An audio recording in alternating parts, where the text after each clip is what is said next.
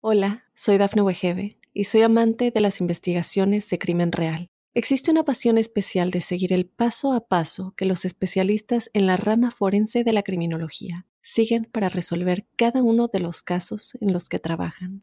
Si tú, como yo, eres una de las personas que encuentran fascinante escuchar este tipo de investigaciones, te invito a escuchar el podcast Trazos Criminales con la experta en perfilación criminal, Laura Quiñones Orquiza en tu plataforma de audio favorita.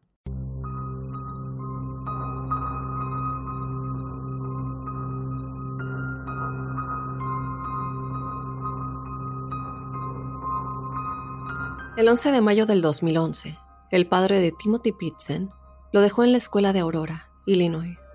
Él era un niño de 6 años. Fue recogido poco después por su madre, Amy Fry Pitzen, que lo llevó en un viaje de tres días a varios parques acuáticos y de diversiones. Posteriormente, el cuerpo de Amy fue encontrado en una habitación de hotel en la ciudad de Rockford, Illinois, después de haber muerto por suicidio, con una nota que decía que Timothy estaba a salvo, pero que nunca sería encontrado. Hola crípticos, bienvenidos a otro lunes de Códice Críptico, a otro misterio que nos va a hacer preguntarnos qué es realmente lo que sucedió. En esta ocasión nos estaremos preguntando qué le pasó a Timothy Pitzen. ¿Realmente su mamá lo dejó en algún lugar en el que nunca sería encontrado? ¿O tal vez le quitó la vida? Vamos a adentrarnos a cada una de las teorías y el por qué todas estas nos llevan a un callejón sin salida. Así que bueno, yo te invito a que te quedes a lo largo de este episodio. Y bueno, sin más, vamos ya a comenzar con el episodio de esta semana, el caso de Timothy Pitzen. Comencemos con esta historia que es una historia frustrante y es frustrante porque estoy segura de que sabemos que les gusta, nos gusta, desde luego, eh, escuchar, investigar más de estos casos, desarrollar nuestras propias teorías sobre qué es lo que creemos que sucedió en cada uno de los temas que tocamos. Pero con este caso, eh, no solamente mis teorías, pero las teorías que yo he visto por todos lados dan muchas vueltas. La verdad es que mientras más se investiga al respecto, mientras más se busca qué es lo que pudo haber pasado, uno termina aún más confundido. Uno empieza a cambiar sus teorías o de pronto te vas a otra y luego regresas a la que creías antes y es estar yendo y viniendo en todas estas teorías y como les digo es bastante frustrante porque al final todavía no se sabe realmente qué teoría es más factible. El día de hoy vamos a estar tocando las principales teorías, que son dos teorías principales eh, de qué es lo que habría podido suceder en este caso. Bueno, comenzamos a hablar de este caso, el cual es el caso de Timothy Pitzen. Timothy era el único hijo de James y Amy Pitzen.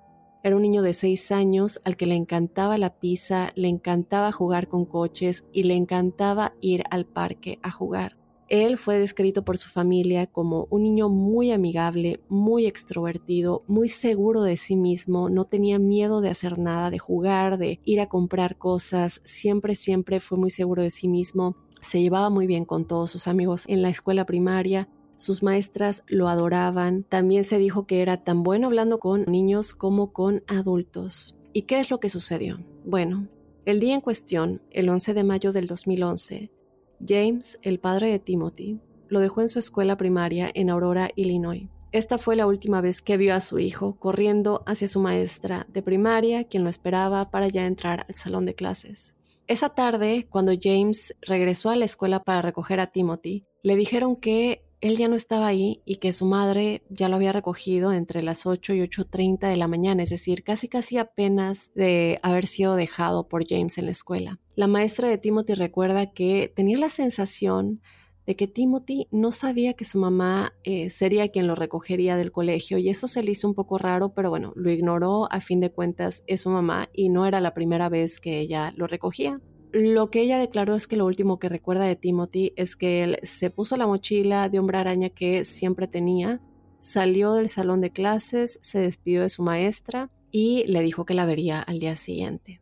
James Pitzen, el papá de Timothy, obviamente estaba extremadamente preocupado. Le dijo a la maestra que no, que él había acordado con Amy que él sería quien lo recogería de la escuela y Amy jamás le avisó que ella sería quien lo recogería o que quería llevarlo a comer. Nada por el estilo. Siempre que acordaban quién lo recogería, así es como se llevaba a cabo y si había algún cambio, uno le avisaba al otro. Pero este no era el caso, lo cual a James se le hizo muy muy raro. Sabía que algo estaba mal.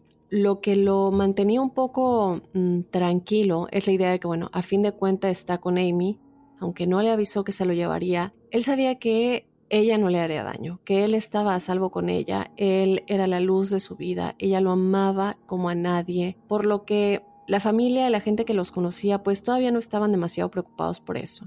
Pero a la mañana siguiente, cuando Timothy y Amy aún no habían regresado a casa, James pensó que ya era suficiente y llamó a la policía y denunció su desaparición. Él siguió tratando de llamar al teléfono celular de Amy desde la noche anterior y ese mismo día, que es la mañana siguiente, la mañana que él informó su desaparición, pero ella simplemente nunca respondió al teléfono. Él, James, dijo que asumió que ella estaba molesta con él por alguna razón y vamos a adentrarnos en eso porque ellos ya habían estado teniendo algunos problemas maritales y por esto más que nada es que él comenzó a preocuparse un poco más. Hablemos un poco de los movimientos de Amy el día que se llevó a Timothy. Ella lo recoge de la escuela primaria entre 8.15 y 8.30 de la mañana y se dirigieron a un taller de reparación de automóviles en donde dejaron ahí el coche de Amy, que era un Ford Expedition azul. Esto fue alrededor de las 10 de la mañana. Luego, un empleado del taller de reparación de automóviles lleva a Timothy y a Amy al zoológico de Brookfield, en donde pasarían el tiempo en lo que el coche eh, terminaba de ser reparado. El zoológico de Brookfield estaba como unos 45 minutos en coche de la escuela primaria en donde ella lo había recogido. Amy y Timothy regresaron al taller de reparación de automóviles para recoger el auto. Luego se dirigieron a Key Lime Cove Resort, que es un hotel que también alberga un parque acuático, en donde, bueno, ella esperaba que eh, jugaran un rato, que él se bañara en la alberca, que estuviera en todos los toboganes, eh, y más que nada haciendo que su hijo pase un muy buen rato. Desde entonces, este hotel y parque acuático ha sido cerrado y luego reabierto como Grey Wolf y este no es el único lugar que cambió su nombre. Eh, no sabemos realmente si es porque querían desasociarse de este caso, pero estos lugares en los que ellos se quedaron cambiaron su nombre después de que esto sucedió. En este parque acuático y hotel pasan la noche y durante su tiempo ahí Timothy se divirtió, como les dije, en el parque acuático, estando en los toboganes, pasándola muy bien todo el día, se van a dormir y al día siguiente, el 12 de mayo del 2011, Amy y Timothy conducen a otro hotel que también era un parque acuático al igual que el anterior en Wisconsin, lo cual era un viaje de dos horas y media. Desde este primer hotel y en este nuevo hotel se quedaron a pasar la noche nuevamente en este nuevo lugar. Y a la mañana siguiente, las cámaras de vigilancia los capturan alrededor de las 10 de la mañana y todo parecía realmente normal. Si tienen la oportunidad de buscar estos videos, se van a dar cuenta de que todo está bien. Ella tiene la mano de Timothy agarrada, están caminando, él tiene su mochila y realmente es que todo, como les digo, parecía normal. Ella no se veía para nada estresada o molesta, no parecía que nadie los estuviera amenazando o que sintieran algún tipo de miedo, ¿no? Porque en algún punto hubo esa teoría que a lo mejor ella estaba siendo perseguida y que tal vez alguien estaba amenazando eh, a Amy con hacerle daño a Timothy. Pero como les digo, en estas cámaras de vigilancia ella no se ve que se estuviera tratando de eh, esconder de nadie, se ve muy tranquila y, Timothy igual. Y bueno, en este punto Amy todavía no respondía ninguna llamada de su esposo James, pero ella sí hizo un par de llamadas alrededor de la una de la tarde. El día que se fueron del hotel, de este segundo hotel, Amy llamó a su mamá y también llamó al hermano de su esposo, el hermano de James. ¿Y qué es lo que pasó en estas llamadas? Bueno, en la llamada a su madre, ella le dijo, Timothy y yo estamos bien. Eh, no te preocupes, todo está bien. Lo único que estoy tratando de resolver algunas cosas en mi cabeza y estoy tratando de entender cuál es mi siguiente paso. Ella no especificó realmente a lo que se refería por lo que dice su mamá. No le dijo, bueno, tratando de resolver qué qué es lo que estás tratando de resolver, qué es lo que eh, tienes que ordenar en tu cabeza. Eh, sin embargo, bueno, su mamá estaba feliz de saber que ella y Timothy estaban a salvo, aunque sí le quedó un poquito de duda de qué es lo que estaba sucediendo, sobre todo por lo que les voy a decir en un momento, que creo que es el punto principal de esta historia. Entonces, bueno, sucede esta llamada, le hace esta llamada a su madre, termina esta llamada y realmente es que la llamada con el hermano de Jim fue un poco diferente a la llamada con su madre. En esta llamada, ella sí dijo mucho de lo mismo, estamos bien, estamos salvo, eh, Tim está bien, pero también dijo algo que no le dijo a su mamá, que Timothy era solamente de ella. Y otra cosa que sucede en esta llamada es que en el fondo el hermano de James pudo escuchar la voz de Timothy diciendo que tenía hambre y se escuchaba completamente normal, no se escuchaba molesto, que estuviera llorando, simplemente decía, mamá, tengo hambre, vamos a comer. Y esta fue la última vez que alguien en la familia de Timothy escucharía su voz. Ese mismo día, a las 7.25 de la noche, se ve a Amy en un Family Dollar, que son unas tiendas muy comunes aquí en Estados Unidos. Y esto fue en Winnebago, Illinois. Y ella en este lugar, en, en esta tienda del dólar, estaba comprando papelería. Como les digo, en este momento ella ya no estaba con Timothy, estaba sola. Entonces, ¿en dónde estaba Timothy en este momento? Evidentemente no lo habría dejado solo en una habitación de hotel, es un niño todavía de 6 años. Tampoco lo podría haber dejado en el parque acuático de ese mismo hotel, solo, de igual manera, algo muy irresponsable. Y tampoco se le ve a él en ninguna cámara de seguridad de nueva cuenta, ni en el hotel, ni con su madre Amy. Y luego se le ve a Amy un par de minutos más tarde en una tienda de comestibles cercana, y una vez más Timothy no está con ella. Después de eso hay eh, un intervalo de tres horas antes de que Amy vuelva a aparecer en las cámaras de vigilancia. Y eso ya fue alrededor de las 11 de la noche, cuando se registra en un nuevo hotel en el Rockford Inn en Rockford, Illinois. Y una vez más, Timothy no está con ella.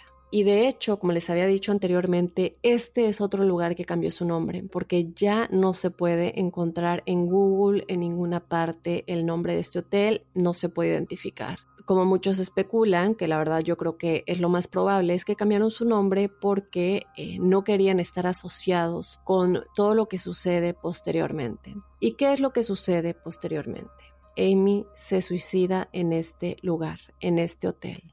Ella se cortó las venas, se cortó la garganta y también tomó una cantidad extrema de antihistamínicos. El personal del hotel la descubrió al día siguiente alrededor del mediodía porque bueno, se preguntaban ya es hora de que ella se hubiera salido del cuarto y hubiera pagado la cuenta y fueron a checar y se dieron cuenta que bueno, ella estaba muerta. En este momento todavía, digo, el, el personal del hotel obviamente no sabían que se trataba de un suicidio y lo que más le preocupaba a, la policía es que no se encontró nada en su habitación, además de las llaves de su auto, su cuerpo y el cuchillo que usó para suicidarse, al igual que una nota que dejó en el tocador.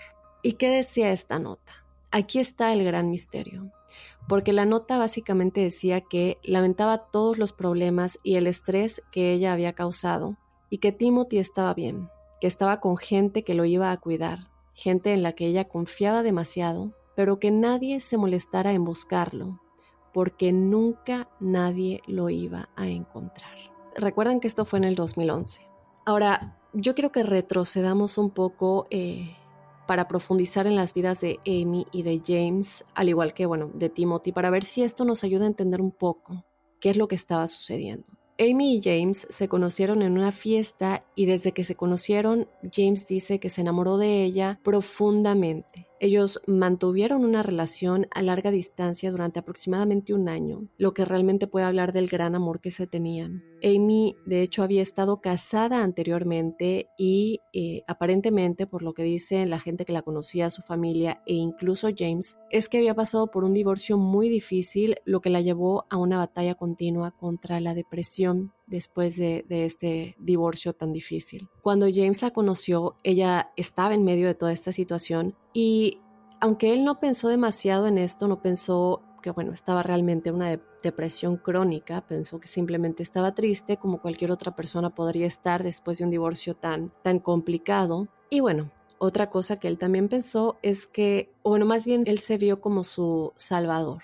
Él pensó que podía cuidarla, que podía hacerla sentir mejor, que podría ayudarla y que bueno, con él todo esto quedaría en el pasado. Pero como les dije, él realmente no se dio cuenta que esto no era simplemente cualquier tristeza, ella realmente sufría de depresión clínica.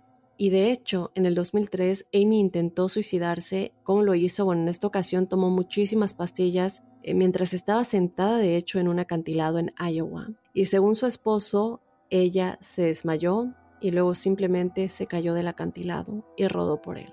James no sabía nada de lo que estaba sucediendo hasta que recibió una llamada del hospital reportando lo que le había pasado a su novia. En ese entonces todavía no estaban casados. Al año siguiente, Amy queda embarazada de Timothy y la pareja, debido a esto, se casa. Pero no es como que se vieron forzados. James realmente quería casarse con ella, ya es algo que los dos tenían en mente. Las cosas mejoran muchísimo, es decir, tener un bebé la cambió por completo ella parecía haber mejorado muchísimo en cuestión de la depresión. Espéreme un momento porque esto fue muy, muy momentáneo. Sin embargo, al principio ya, claro, se enamoró de esta personita que había creado y ser madre la hizo muy, muy feliz. Es como decir que ella ya no tenía o ya no sentía que tenía un propósito en la vida y Timothy cambió eso. Timothy realmente le dio una razón para vivir una razón para ser, una razón para despertarse todos los días, eran muy muy cercanos y por fin ella sentía que quería vivir de nuevo como les acabo de decir, ese, esa nueva manera de mirar la vida que Amy tenía después de que Timothy nació duró muy, muy poco tiempo. Yo imagino que muchos de ustedes saben, la depresión clínica es algo que se tiene que tratar, es algo que se debe estar monitoreando los síntomas, que no regrese si regresa que no sea tan fuerte y sobre todo algo muy muy importante después de tener un bebé. ¿Y por qué digo esto? Bueno, como sabemos existe la depresión postparto. Entonces, eh, esto es algo que a ella le sucedió lamentablemente y debido a esto, Amy y James comenzaron a discutir constantemente sobre el dinero, sobre los viajes que a menudo ella hacía. Eh, ella viajaba mucho con sus amigos y sin él. Entonces, cuando ella se iba de viaje los fines de semana, pues dejaba a Timothy con James y él sentía que ella los estaba abandonando. Y otra cosa que yo siento que fue como la gota que derramó el vaso es que después de este comportamiento de Amy viaja con sus amigos, deja a Timothy con su papá el fin de semana cuando todavía están casados, no están separados ni nada eh, similar. James se da cuenta que Amy había vuelto a reconectar con su ex esposo y estaban hablando de nuevo. Esto obviamente molestó muchísimo a James, eh, lo cual, bueno, es completamente comprensible, es decir, ¿quién no estaría lastimado por esto? Él había tratado de ayudar a Amy, la amaba, tuvieron un hijo juntos. Él había sido o pensado que había sido como su salvación después de este, este capítulo tan oscuro de su vida, un capítulo tan amargo de su vida. Y también, bueno, ella estaba hablando con un ex esposo que, como les dije, la había hundido en una, en una terrible depresión. Entonces, bueno, en este momento James está completamente enojado y desde luego confundido. ¿Y qué sucede? Bueno, pues él busca venganza. Y básicamente le dijo a Amy que quería el divorcio y que en el divorcio iba a llevarse a Timothy porque iba a pedir la custodia y que ella podría hacer lo que quiera, que podría estar con su ex esposo si ella quería, que podría irse de viaje con sus amigos las veces que quisiera, pero que él se iba a llevar a Timothy y que ellos dos iban a continuar con sus vidas sin ella. Obviamente esto hizo que Amy se hundiera todavía más en la depresión y la ansiedad clínica que ya tenía estaba completamente aterrorizada de perder la custodia de su hijo. Y lo peor de todo esto es que, bueno, ella sabía que debido a su historial de depresión e intentos de suicidio, que James podría muy fácilmente obtener la custodia. Y bueno, si nos ponemos a pensar, lamentablemente es algo factible si él realmente iba a pelear fuertemente por la custodia de Timothy, iba lamentablemente a traer a luz, a la luz todo este historial clínico que ella tenía, no solamente de depresión, sino también de los intentos de suicidio que ella había tenido, que bueno, evidentemente de ser estando sola con su hijo sería algo muy grave. Y bueno, aquí, aquí nos damos cuenta que lo único en la vida que valoraba y amaba por encima de todo que era su hijo, ahora podría perderlo por completo, lo cual, como les había dicho, ya no le daría ningún propósito de vida. Ella ya no sentía que tuviera una razón de vivir si no podía tenerlo o no podía estar con él. James ha declarado que él no tenía la intención de causar este tipo de reacción en su esposa. Lamentablemente en ese momento estaba herido, quería venganza, quería arremeter contra ella, quería lastimarla Por eso muchos dicen, tranquilízate primero antes de hablar y antes de actuar, porque puedes hacer algo de lo que te puedas arrepentir y lamentablemente, posiblemente esto es lo que haya llevado a Amy a hacer lo que hizo y a que Timothy no haya sido encontrado hasta el día de hoy. Y yo creo que el error más grande eh, que, que James cometió en este caso es que él pensó que sería su salvador, pensó que podía curarla, pensó que todo sería perfecto, pero lo que él realmente no se dio cuenta es que la depresión no es algo tan fácil, sobre todo cuando es clínica. La gente realmente piensa que tener depresión es, bueno, está triste, no está agradecido con la vida. No, es algo clínico. La gente que tiene depresión puede estar completamente deprimido sin tener idea por qué. No es tan fácil juzgar a la gente que tiene depresión porque es algo muy difícil que ni ellos pueden entender y tampoco es tan fácil decir yo voy a hacer la luz de su vida y lo voy a curar. No es así de fácil. James ha declarado esto, ha declarado que no se había educado lo suficiente como para vigilar y no actuar como actuó, porque bueno, ya vemos eh, la reacción que ella tuvo y lo que terminó sucediendo. Ahora vamos a volver al día en el que Amy fue encontrada después de suicidarse.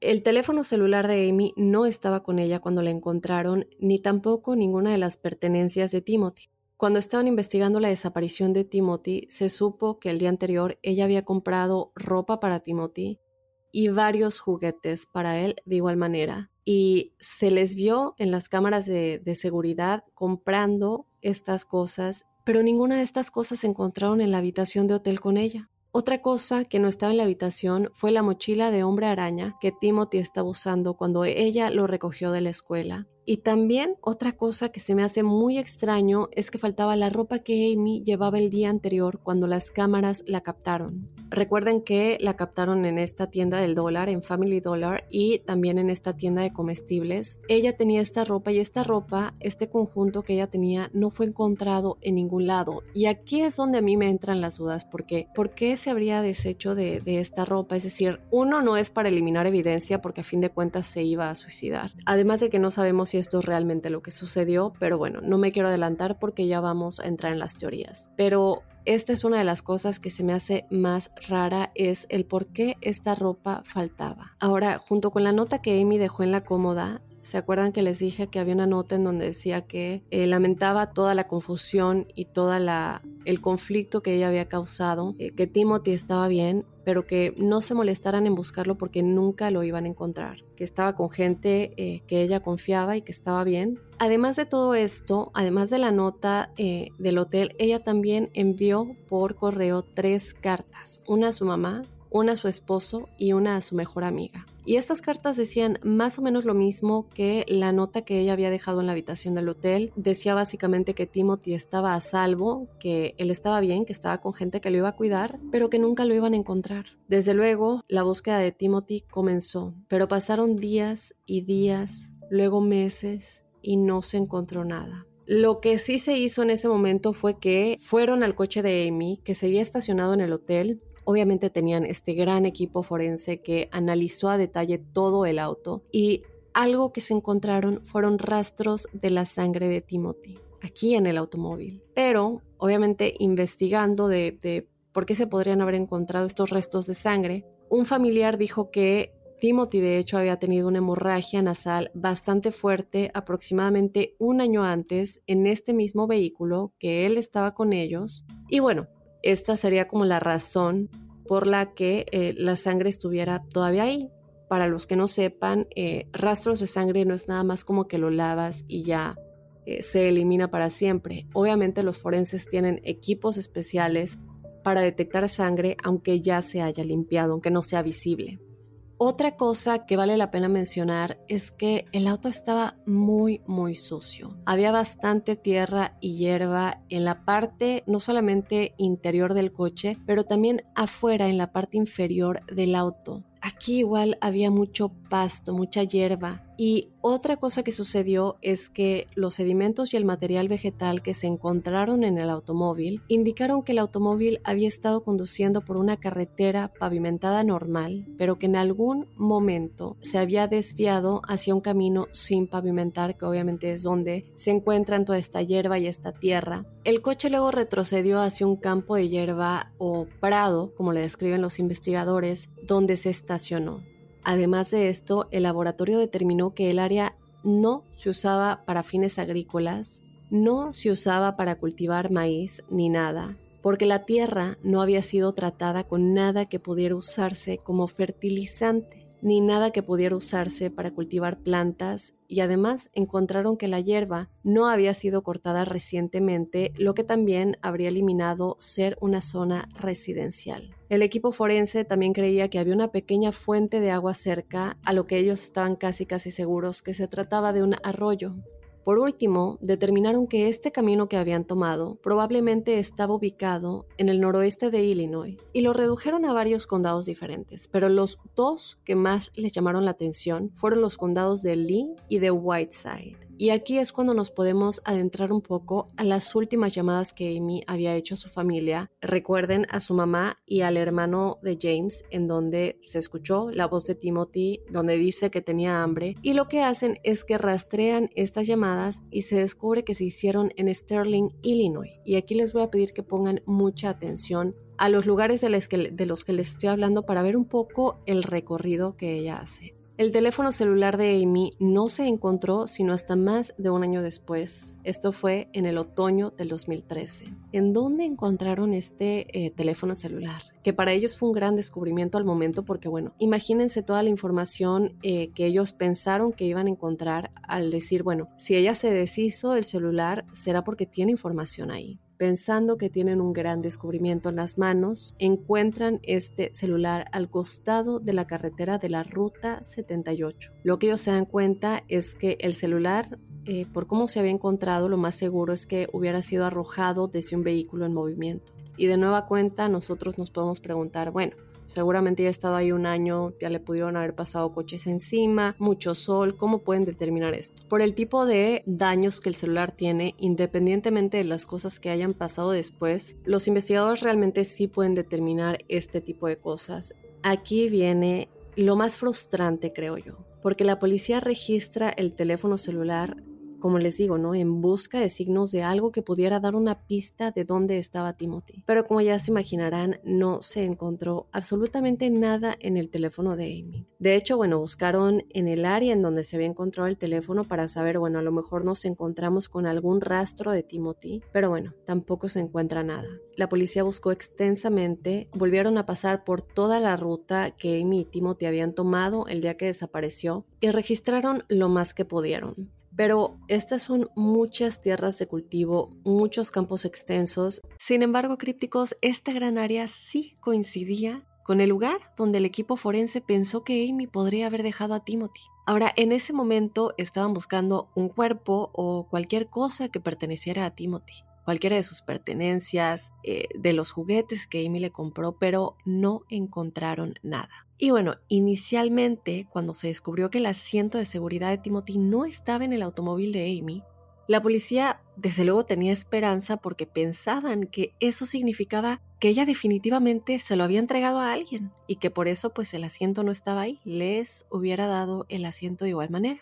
Pero luego resultó que la madre de Amy tenía el asiento para el automóvil y lo había tenido durante aproximadamente una semana antes de la desaparición de Timothy, lo que había usado para recogerlo una vez, y eso destruyó la poca esperanza que tenía la policía. Pero crípticos, lo que es realmente extraño para mí es el comportamiento de Amy cuando se fueron del segundo hotel. ¿Por qué digo esto? Su forma de conducir, los lugares a los que fue y el lugar en el que terminó realmente es que no tienen ningún sentido. Lo había planeado durante meses antes de la desaparición de Timothy. Y poco después de la desaparición de Timothy, se descubrió que Amy había hecho viajes anteriores, en febrero del 2011, a estas mismas áreas. Y bueno, cuando se le pregunta a sus familiares y amigos, todos dijeron que realmente es que no, no se les venía a la cabeza ninguna razón por la que ella tendría que estar ahí. No conocía a nadie en esta área, no tienen familia ahí, no saben de ningunos amigos que ella tuviera ahí. Ella realmente es que no tenía ninguna conexión con estos lugares. Así que, por lo que la policía y la familia y amigos saben, no había ninguna razón real para que ella estuviera en esta área. Vamos a seguir rastreando los pasos de Amy, o bueno, el camino que ella tomó, la mañana en la que ella aún tenía a Timothy, la última vez antes de dejarlo en donde sea que lo dejó. Cuando salieron del hotel esa mañana, eran las 10 de la mañana, y las llamadas que ella hizo ese día fueron a la 1.30 de la tarde. Recuerden que estas llamadas fueron hechas en Sterling, Illinois. Lo que investiga la policía es que el tiempo de manejo entre el hotel y Sterling es de alrededor de 2 horas y 45 minutos, lo que significa que tendría que haber llegado alrededor de la una de la tarde si ella se hubiera ido directamente desde el hotel a Sterling, Illinois, en donde hizo la llamada. Pero recordemos que ella hizo la llamada a la 1.30 de la tarde. Esto, bueno, nos podemos poner a pensar un poco, a lo mejor se detuvieron a comer, se detuvieron a ir al baño, cualquier cosa pudo haber pasado en el camino, no es tanto el retraso. Otra cosa a tomar en cuenta en el recorrido que hizo Amy, los caminos que tomó, es que desde el área de Sterling hasta el área de Winnebago, donde fue vista por última vez antes de suicidarse, es solamente una hora en coche, y de Sterling a la ruta 78, donde se encontró su teléfono tirado, también es una hora en automóvil. Entonces, aquí a lo mejor nos estamos haciendo bolas. Lo único que les quiero dejar claro aquí es el la gran duda de por qué eligió una ruta tan rara en lugar de conducir directamente desde el hotel a Winnebago, lo que hubiera sido más corto que tener que ir como en un círculo. Esto tendría más sentido. ¿Por qué siguió una ruta que básicamente, como les digo, era un círculo rodeando a la ruta directa? Aquí lo único que realmente sabemos con seguridad es que ella hizo las llamadas en Sterling. Lo que no sabemos es qué es lo que ella estaba haciendo en esa área, que los hizo salirse de la ruta directa en la que Timothy todavía estaba con ella. Porque de nueva cuenta, recuerden que se escuchó su voz diciendo que tenía hambre cuando estaba hablando con el hermano de James alrededor de la 1.30. La pregunta es qué estaba haciendo en esa área y qué sucedió entre la 1.30 de la tarde, cuando ella aún estaba con Timothy, y las 7.25 de la noche cuando ella ya no estaba con él y se le vio en las cámaras de seguridad. ¿Qué pasó en ese lapso de tiempo? ¿Por qué fue Sterling? ¿Por qué hizo las llamadas desde este lugar? ¿Por qué esta ruta tan extraña en vez de tomar la ruta directa? Recordemos que una de las cosas principales en este caso es que estamos hablando de una mujer que estaba aterrorizada de perder lo único que le importaba para vivir. Aquí yo quiero que ya saltemos a las teorías porque aquí entra un poco el qué es realmente lo que sucedió. Vamos a hablar, como les dije al principio, de las dos teorías principales. Y lo extraño aquí es que estas dos teorías van de muy positivo a todo lo contrario, a algo muy oscuro y negativo. La primera teoría es que Amy lo dejó con alguien que conocía, como ya lo hemos platicado, y como dice la nota que dejó, alguien que realmente lo mantendría salvo, alguien que lo mantendría alejado de su padre, porque bueno, realmente creo que ese era el objetivo principal de todo esto, que ella no quería que Timothy estuviera con James para nada, hacer sufrir a James, creo yo.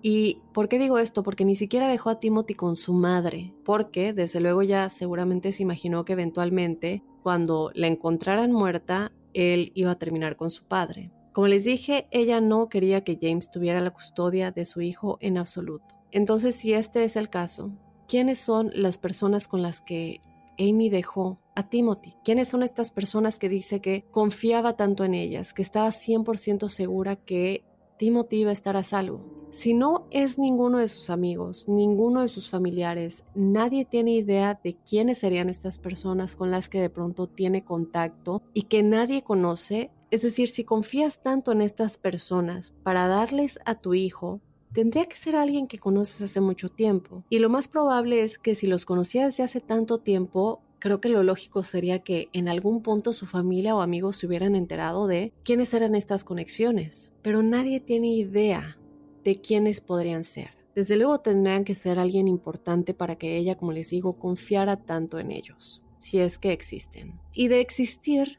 ¿en dónde están? Es decir, La desaparición de Timothy tuvo cobertura nacional, estaba en todos los medios de comunicación, mucha gente lo sabía y lo sabe hasta el día de hoy. ¿Y por qué, bueno, con toda esta cobertura nacional, por qué nadie se presentó una vez que se dieron cuenta de que su padre lo buscaba con tanta insistencia que toda la policía estaba investigando el caso, ¿por qué no salieron a la luz y decir, bueno, tenemos a tu hijo, lo sentimos, eh, no sabíamos lo que estaba sucediendo, lo que estaba haciendo Amy. Es decir, realmente quiénes son estas personas.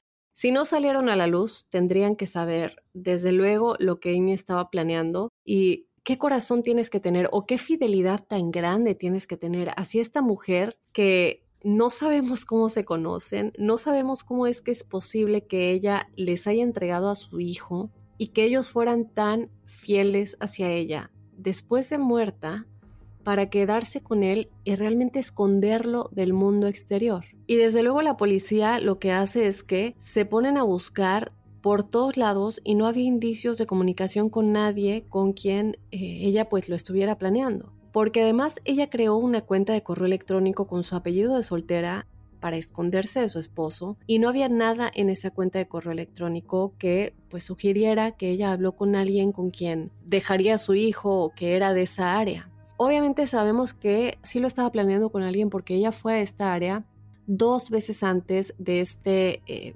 viaje final en el que lo deja ahí, quién sabe con quién, y se suicida, pero no vemos comunicación de este plan, además de estos viajes que, bueno, nos hacen suponer que es parte de, de un tipo de planeación. Ahora, hay una teoría muy interesante con respecto a con quién lo dejó, quiénes podrían ser estas personas tan fieles que nadie sabe quiénes podrían ser. Y es que los dejó con los menonitas. Y esta teoría es interesante y déjenme saber qué piensan de esto, creen que sea posible o no. Porque bueno, los menonitas obviamente son personas, para quienes no sepan, son personas muy sencillas, viven vidas que no tienen acceso a televisión por cable, no ven las noticias todos los días y pues evidentemente es menos probable que sepan sobre la historia detrás de la desaparición de Timothy precisamente porque no están al tanto de lo que sucede como en el mundo exterior. Ellos viven en su propio mundo. Y otra cosa que, que puede hacer esta teoría un poco más viable es que los menonitas tampoco tienen el mandato del gobierno de registrar a sus hijos en la escuela, lo cual, bueno, impediría un poco el rastreo. Simplemente los educan ahí dentro de la misma comunidad. No tienen que vacunarse ni llevarlos al médico por motivos religiosos. Por lo tanto, como les digo, están muy apartados y no son fáciles de rastrear. Entonces, si hay algún lugar donde se pueda dejar un niño y desaparecer y no volver a saber de él, creo que la comunidad menonita podría ser una buena opción. La pregunta es, ¿ellos sabían realmente por qué estaban cuidando a este niño? ¿Sabían que ella se iba a suicidar si estuvieron de acuerdo en hacer esto. Además, otra cosa por la que esta teoría muchos creen que es como muy factible es porque la población menonita en Illinois es muy grande. De hecho, hay un lugar llamado País Menonita que está ubicado en el centro este de Illinois y bueno, mucha gente cree que es por esto que ella lo habría dejado con estas personas desde luego los policías ya intentaron investigar todo esto, no se ha encontrado, pero a lo mejor se lo llevaron a otra comunidad menonita que no estaba en Illinois. No sé, es algo que se sigue investigando. Em, como les digo, no hay forma real de saber si Amy y Timothy estuvieron en esta área, pero ella sí podría haberlo hecho. Ella sabía que sus familiares y James estarían buscando y sabía claramente lo que estaba haciendo porque hasta el día de hoy, más de 10 años después, nadie lo ha vuelto a ver. Y bueno, aquí entra la otra teoría que es como la más oscura, la que espero no sea real. Está la teoría de que ella terminó con la vida de su hijo antes de terminar con la suya. Y aquí hay algo muy lamentable porque, aunque no lo creamos, las estadísticas de que un padre o una madre mate a sus hijos es mucho más común de lo que pensamos. Y lo peor es que la mayoría de estos asesinatos son de niños que están involucrados en batallas de custodia bastante feas. Entonces mucha gente cree que es por eso que Amy básicamente llevó a su hijo a este último como viaje en el que se iban a divertir mucho a estos parques acuáticos, a comer, a comprarle dulces, a comprarle ropa, se divirtieron mucho, como les digo, todo esto eh, era como consentirlo, era como darle un gran, gran momento dándole cosas que amaba para que, como les digo, pudieran pasar este último tiempo juntos antes de que él y ella fallecieran. Esto también aplicaría para el suicidio, es decir, Amy sabía que se iba a suicidar, que nunca más iba a volver a estar con su hijo, por lo que ella realmente pues quería pasar esos últimos momentos con él, haciéndolo feliz, quería que él la recordara eh, de esta manera y además los días previos a eso, en todas las fotos en las que ves a Amy y a Timothy, en los hoteles, en las tiendas, saliendo de la escuela, como les dije, parecen normales, parecen felices. No parece que estén estresados o molestos de ninguna manera. Y especialmente, Amy sí sabía que iba a dejar a su hijo con alguien y suicidarse y nunca iba a volver a verlo. Pero mucha gente cree que esto es posible porque en muchos de estos casos, muchos padres que matan a sus hijos, lamentablemente, lo hacen porque creen que les están haciendo un favor, que los están sacando de un mundo feo, que estarán juntos en el más allá. Y si este es el caso, yo no entiendo mucho por qué algunas personas se van, se van por esta teoría, porque yo no entendería por qué lo habría matado primero, dejando su cuerpo en algún otro lugar y luego yendo a un lugar diferente para terminar con su propia vida. Es decir, siento que es algo que ella habría hecho con él para que estuvieran juntos, porque se trataba de estar juntos y ella, pues, ella no quería estar sin él.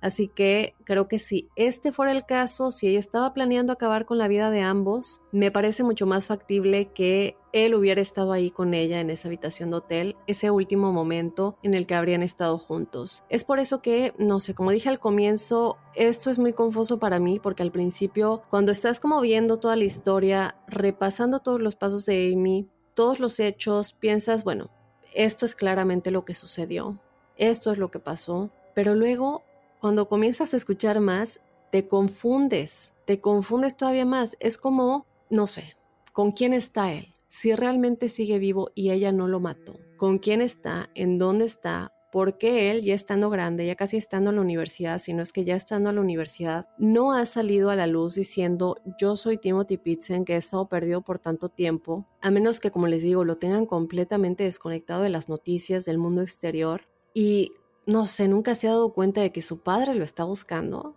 Este es el caso de si sigue vivo. Entonces aquí te vas al, pues posiblemente sí lo mató. Pero entonces, ¿por qué lo habría matado en otro lugar y luego ella se va a suicidar a otro lado? ¿Por qué le compró ropa y juguetes si al final lo iba a matar? Este caso en general es realmente frustrante porque muchos no sienten que se pueda aterrizar de una manera u otra a una conclusión definitiva. La escuela de Timothy plantó un jardín en su nombre y en memoria de él. Cada año en su cumpleaños todavía plantan árboles en él. Ahora probablemente estaría haciendo algún tipo de deporte, estaría aplicando o yendo ya a la universidad, como les comenté, pero en lugar de eso, nadie sabe qué fue de él, si sigue vivo, en dónde o con quién está. Así que bueno, crípticos, este fue el misterioso caso de Timothy Pitzen. Como siempre, en Códice, los casos que nos dejan preguntándonos qué es realmente lo que sucedió. Yo te espero la próxima semana con otro códice críptico ya en las fiestas navideñas, que espero que ya estén listos, que ya hayan comprado todos sus regalos, que la pasen de maravilla. Y bueno, de esta manera yo me voy a despedir y te espero ese lunes ya el 25 con otro códice críptico.